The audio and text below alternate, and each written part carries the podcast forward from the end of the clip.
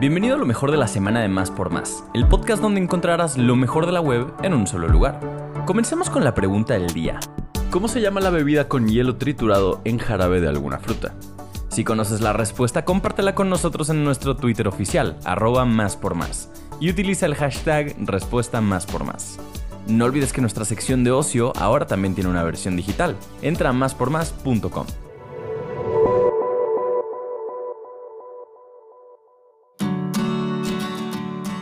Tras 56 años de luchar contra corriente, Sinead O'Connor muere sin lanzar su último álbum.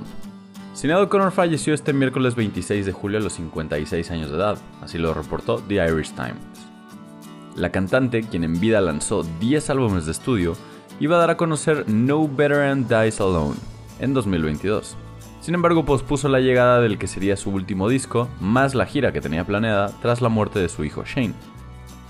Sinead Marie Bernadette O'Connor nació el 8 de diciembre de 1966, inició su carrera musical en el 86 y su fama se exponenció en 1990 tras el lanzamiento de Nothing Compares to You, tema de Prince. Décadas después, la irlandesa reveló que el músico había sido violento con ella cuando trabajaron juntos. Con estas declaraciones se tuvo que enfrentar a la incertidumbre de los medios. Lamentablemente, esta fue solo una de las batallas que tuvo que luchar. Además de haber tenido una infancia difícil, su carrera se vio opacada constantemente por el escrutinio público debido a las batallas relacionadas con su salud mental. Porque nunca hay suficiente de Damon Albarn, Graham Coxon, Alex James y Dave Rowntree, Blur apenas viene de lanzar su nuevo álbum, pero nos vuelve a sorprender con un par de rolas tituladas The Ravi y The Sean. Este par de canciones llega como la versión deluxe de The Ballad of Darren, y ya las puedes escuchar. La primera habla sobre la sensación de sentirse perdido, mientras en el coro Damon Albarn le habla a alguien que lo salvó. Por otro lado, Deshaun es más melancólica y nos avienta letras sobre extrañar a una persona que se ha ido de tu lado, pero sabiendo que aún así estarás ahí, parece ser amado. Naves, cuerpos no humanos y otras revelaciones de la audiencia ovni en Estados Unidos. El pasado 26 de julio comparecieron Ryan Graves, un ex piloto de la Marina, David Fravor, ex piloto de combate, y David Grush, oficial de la Fuerza Aérea de los Estados Unidos y ex oficial de inteligencia. Todos ellos lo hicieron ante un subcomité de supervisión de la Cámara de Representantes para hablar de este tema que tanto apasiona a Jaime Maussan. La idea de que no estamos solos en el vasto universo ya es un tanto obsoleta desde hace algunos años. Los avistamientos de objetos anómalos en el cielo el análisis científico de las evidencias y las audiencias públicas gubernamentales indican que, después de mucho tiempo, nos estamos tomando en serio el asunto, o al menos de manera pública. Todos afirmaron que todavía existe un estigma para los pilotos de las fuerzas aéreas o funcionarios, por lo que hay muchas experiencias de encuentros que se quedan en la oscuridad. La CDMX es la primera capital de América Latina en recibir el distintivo Queer Destinations, que reconoce su oferta turística LGBT.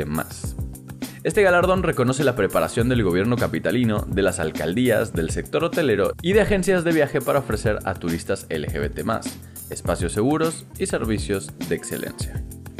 Queer Destinations es la empresa líder en el sector turístico LGBT a nivel global.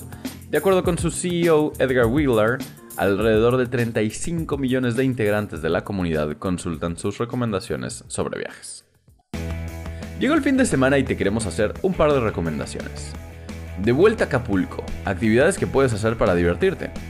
El puerto de Acapulco es un destino turístico emblemático de México que cautiva a visitantes de todo el mundo con su rica historia, su impresionante belleza natural y su ambiente festivo.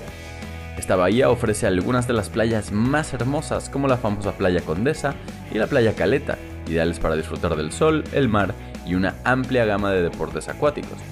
La vida nocturna de Acapulco es igualmente cautivadora. Los restaurantes, bares y clubes ofrecen una mezcla de cocina tradicional mexicana e internacional y la música y el baile se extienden hasta las primeras horas de la mañana. Toritos, castillos y pirotecnia. Lánzate a la fiesta de luces y la música en la CDMX. Grupos musicales, artistas de la danza, luchadores y una amplia oferta gastronómica completan la lista de actividades en este evento.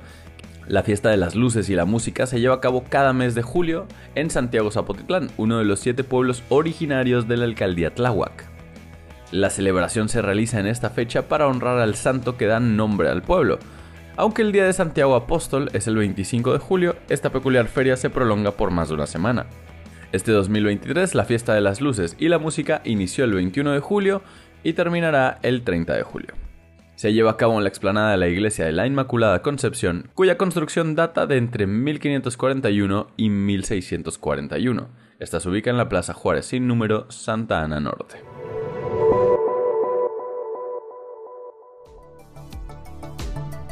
Gracias por escuchar y no olvides suscribirte. Sintonízanos en la próxima edición de Lo mejor de la semana de Más por Más, el podcast donde encontrarás lo mejor de la web en un solo lugar.